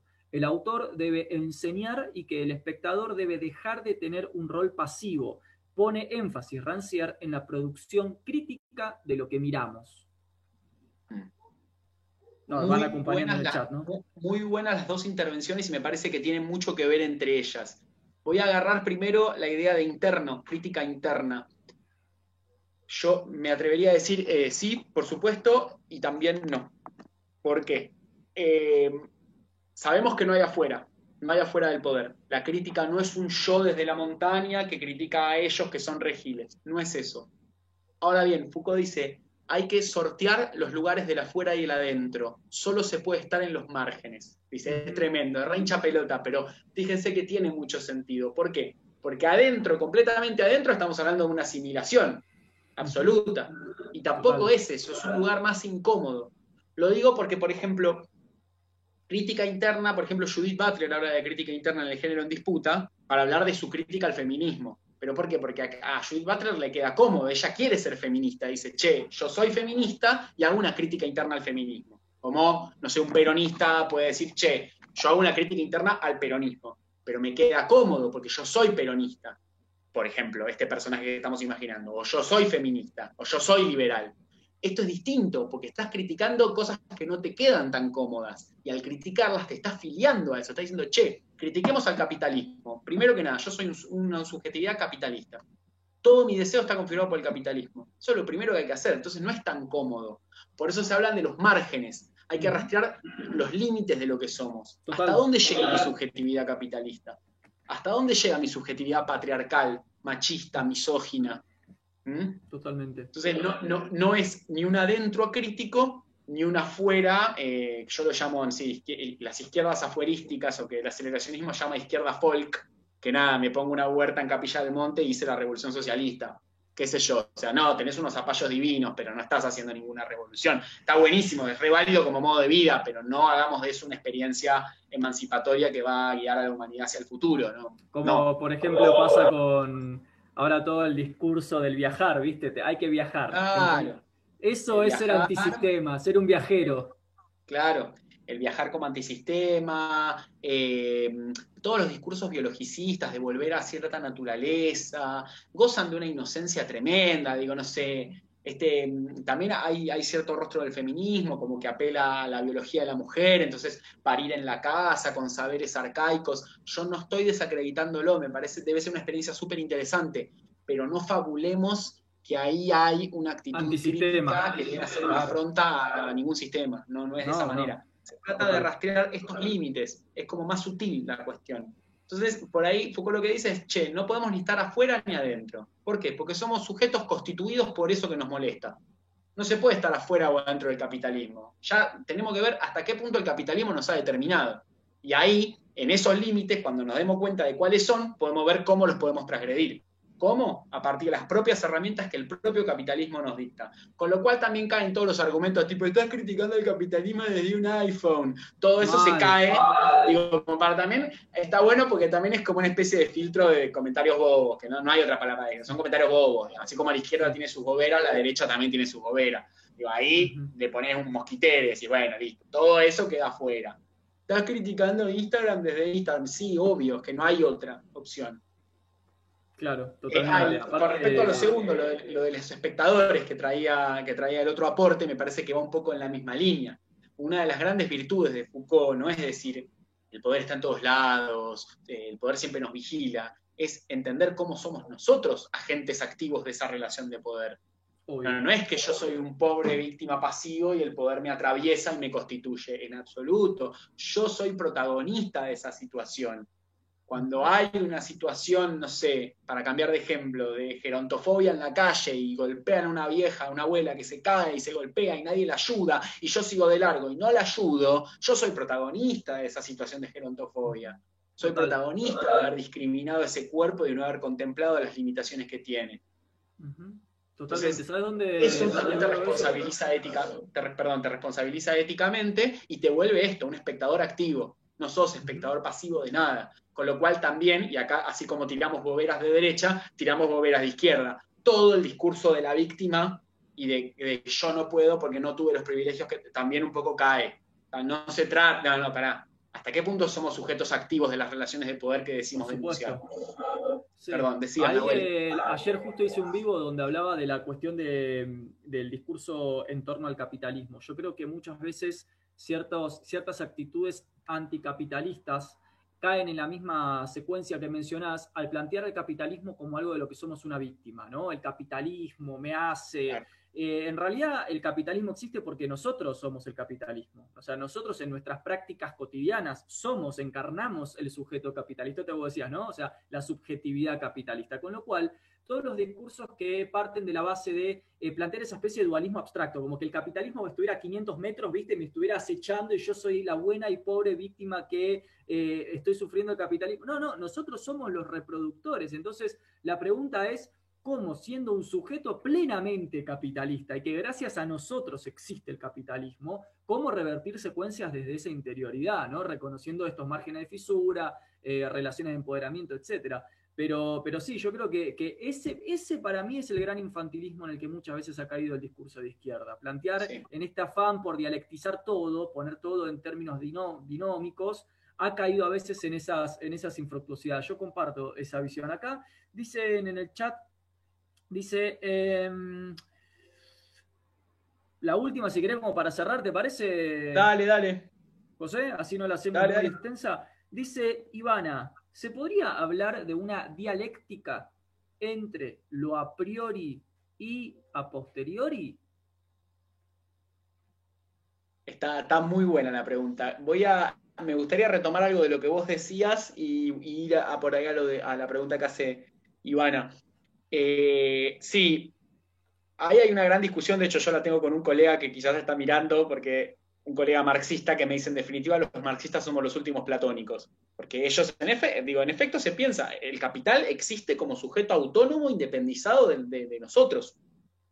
Yo no sé hasta qué punto eso es falso, ¿eh? Ojo. De hecho, con esta situación de pandemia, a veces me gusta jugar a la ciencia ficción y digo, si nos morimos todos ahora de un virus, yo creo que el capital es capaz de seguir existiendo. O sea, ya está tan automatizado, ya ha llegado a tal punto de abstracción de ser números en computadoras que se mueven, que realmente yo no sé hasta qué punto no estamos ante un evento casi inédito de la historia de la humanidad, una relación impersonal de dominación que goza de tal abstracción que se ha automatizado de las prácticas singulares, individuales que realizan los sujetos.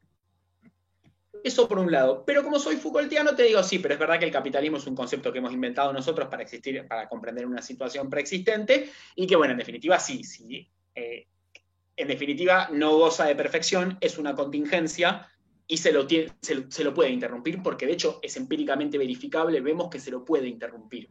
Se pueden cambiar sus cadencias, se pueden cambiar sus tendencias, se lo puede intervenir, se lo puede modificar. Porque también acá escapamos de los absolutos porque también es muy cómoda, ¿no? Si no se socializan todos los medios de producción, esto es capitalismo rapaz y sanguinario, ¿no? Bueno, pará, hay 20.000 matices en el medio, hay que ver cómo, cuándo, dónde y por qué.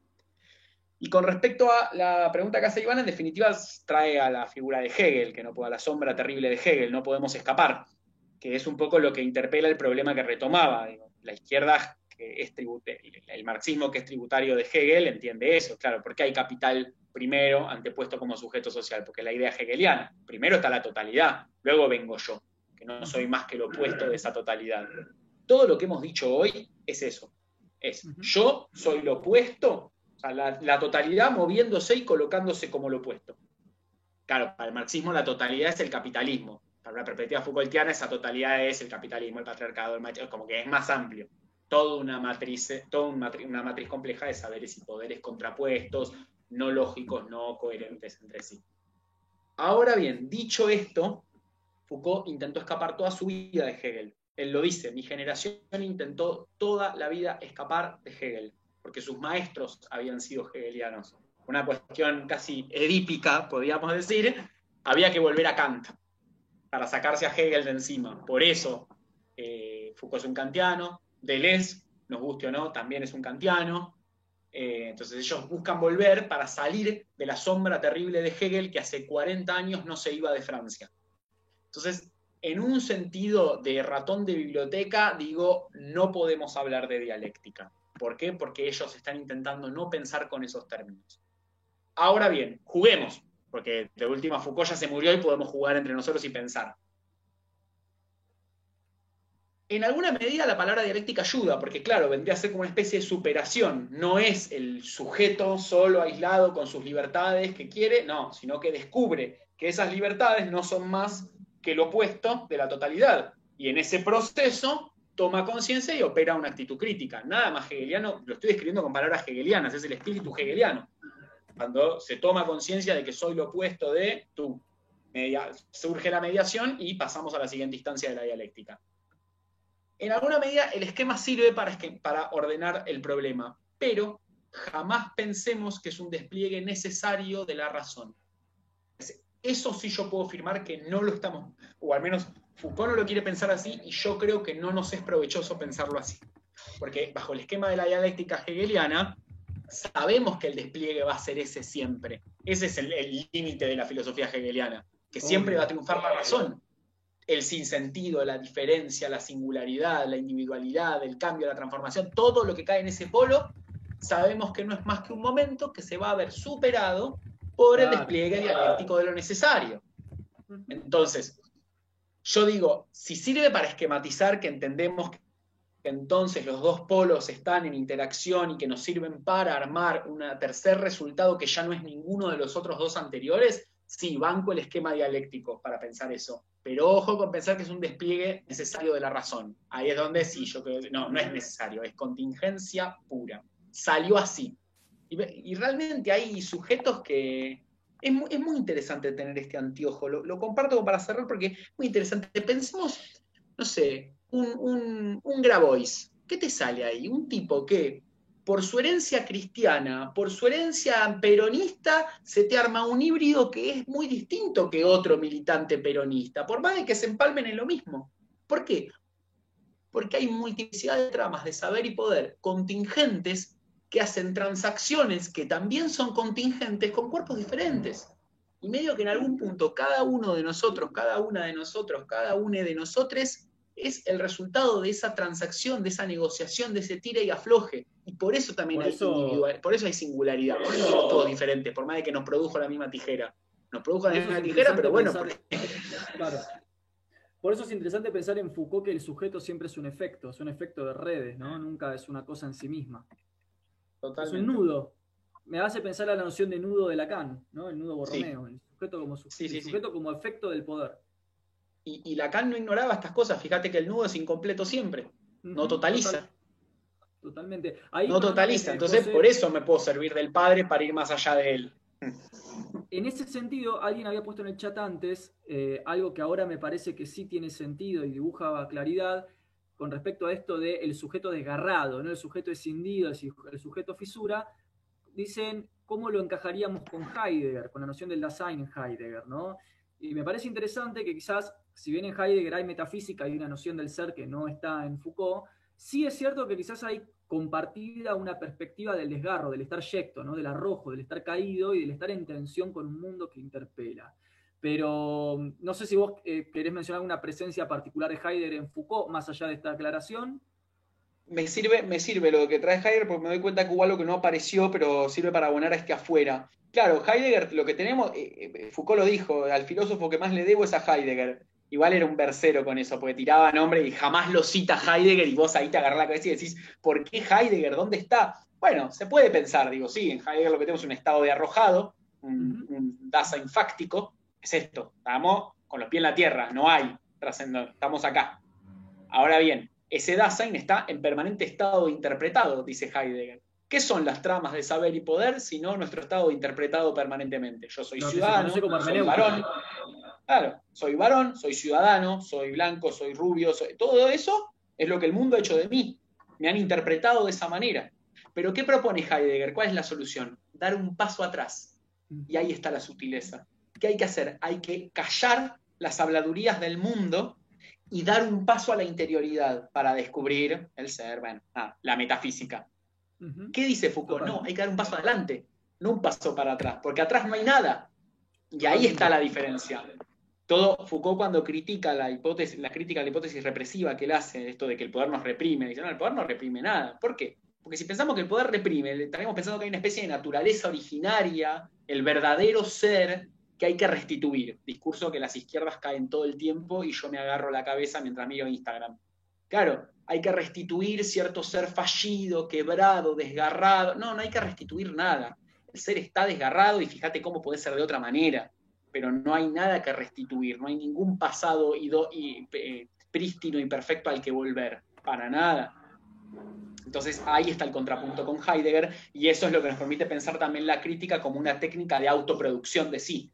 Yo me produzco como un sujeto de determinadas relaciones a partir de mi ejercicio crítico. Bueno, me parece acá podemos cerrar con la última. dale, dale, dale. La última cerramos con esta cortita, así, la, así no se hace largo. Pone acá Mauricio, el veganismo. Acá es cuando se pone interesante. Me encantan, estas me encantan. Estas son las mejores. ¿El veganismo es una resistencia en los márgenes?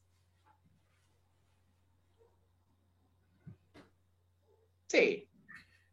Primero, es un modo de vida. Y eso es muy interesante. Esas son las resistencias que le gustan a Foucault. Digo, porque no es. Una cosa es decir, no, resistimos porque nada, mandamos un comunicado. No lo mandaste una vez el comunicado del veganismo, te la tenés que bancar 24-7. Y ahí hay algo del ejercicio crítico en tanto etos, en tanto actitud, todo esto que decíamos hace un rato, actitud, modo de conducirse, modo de hablar, modo de estar en el mundo, modo de vida, que el veganismo posee, goza de eso realmente. Entonces, Ojo, eh, porque es muy fácil bardearlo al veganismo, pero 24-7 hay que bancar la parada. ¿Cómo es eso? No es fácil. Entonces, en ese sentido sí es un acto, es un gesto de crítica, Y como dijimos, la crítica se ejerce en los tres polos, saber, poder, sujeto. Pensemos al veganismo. Bueno, ¿qué hace? ¿Qué ejercicio crítico monta el veganismo? Sobre el saber pone en tela de juicio todos los saberes que te dicen que sin la proteína de la carne, no sé, te morís, hace el apocalipsis. Eh, eso implica un ejercicio crítico epistemológico primero. Che, no es verdad eso. No es verdad que la proteína de la carne no tiene ningún tipo de reemplazo. Crítica del saber. Crítica del poder. Che, fíjate en qué condiciones se produce la carne industrialmente. Fíjate, esto se llama tortura. Esto, nada, eh, son condiciones eh, tremendas en las cuales crían Hay una crítica a un dispositivo de poder, dispositivo empresarial, productivo. Entonces está involucrado el poder. Sujeto, me involucro yo. No es solo denunciar a los malos de allá. No, no, yo también. Yo tengo que dejar de comer carne, porque yo comiendo carne soy sujeto activo de el, mundo carnívoro, por decir, los carnecas creo que le dicen, yo no, no, conozco mucho de veganismo, pero entonces, no, no, me tengo que involucrar yo y yo tengo que transformarme a mí mismo. Entonces, todo este gesto que venimos viendo, sí, yo creo que se puede inscribir. La, la, virtud o lo que quiero como dar la puntada, decir, bueno, pero recordemos, no soy vegano porque a mí se me ocurrió de mi libertad más prístina y de mi saber, de mi autenticidad. No, hubo algo del mundo, de su insuficiencia, de su contingencia, de su arbitrariedad, que hizo que yo pueda plantearme que comer carne estaba mal y que el veganismo estaba bueno. O sea, el mundo siempre te tira las cartas. Después vos, si cantás truco, cantás en vídeo, ya es, sí, ahí viene el ejercicio crítico, pero la mano ya está repartida. Esa es un poco la idea. Excelente. Tremenda frase para terminar, la mano ya está repartida. Estaba buscando ahí como darle una teatralidad al final, ¿no? tipo, wow, boludo, ahora pago todo, me voy corriendo a la calle. tira el micrófono, tira el micrófono ahí y. Sí, sí, es un poco. La labor del docente tiene mucho de teatro. Sí, totalmente. Totalmente, ni hablar a pleno. Che, bueno, eh, bueno, en realidad eh, quería agradecerte, la verdad que poder hablar con un colega eh, de filosofía es un gusto sobre todo habiendo, habiendo tenido la, oportunidad de compartir juntos alguna que otra cursada y algún que otro final. Y me encanta siempre poder hablar con gente del palo y poder llevar esto a la gente que está en el chat, al espacio, que es, la misión final, ¿no? Eh, poder eh, divulgar entre todos. Así que te quiero agradecer un montón y realmente muy preparado, me encantó, me encantó, me quedé muy compenetrado.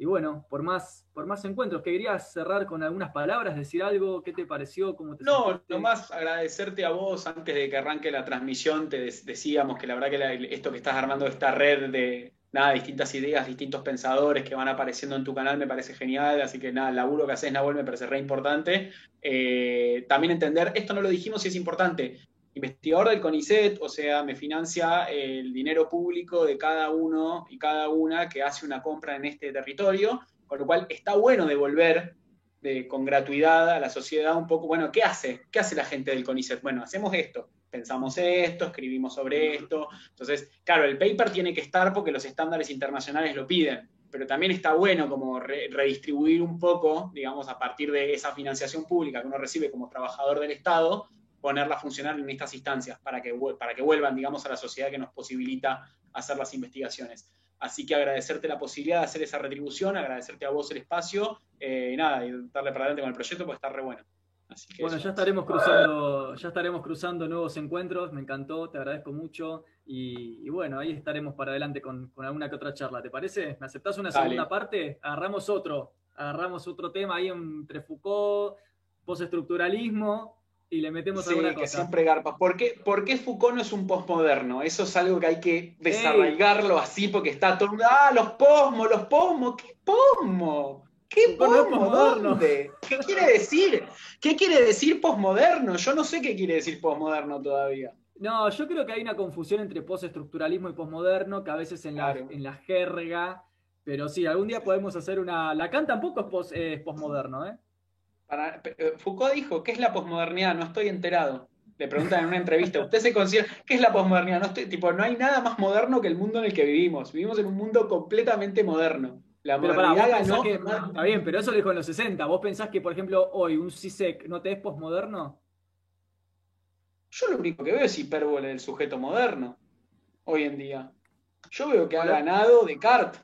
Es re largo igual, como no estamos para, para, para, debatirlo, aparte acá, va a ver, acá va a ver pica. Ha ganado, ha ganado el sujeto, siempre. Es increíble como gana, no deja de ganar. Y no, lo que yo siento, lo que yo quiero, todo este capricho del yo, porque la posmodernidad se asocia al capricho del yo. El capricho del yo es moderno, no es posmoderno. No sé en qué, en qué no, pero ahí yo creo, ¿sabes lo que pasa, José? Yo creo que ahí el estar aferrado a la noción del sujeto tiene que ver con una cierta visión en torno al libre albedrío y a la constitución existencial de la experiencia. A que yo necesito sentir que soy yo el que toma mis decisiones, soy yo el que tiene el control de la vida. Me parece que hay algo afectivo que se juega otra vez estético, y por eso yo ahora me estoy metiendo mucho en estética política, porque me parece que mucho de lo que, de lo que le pasa a la gente se explica desde el plano afectivo representacional.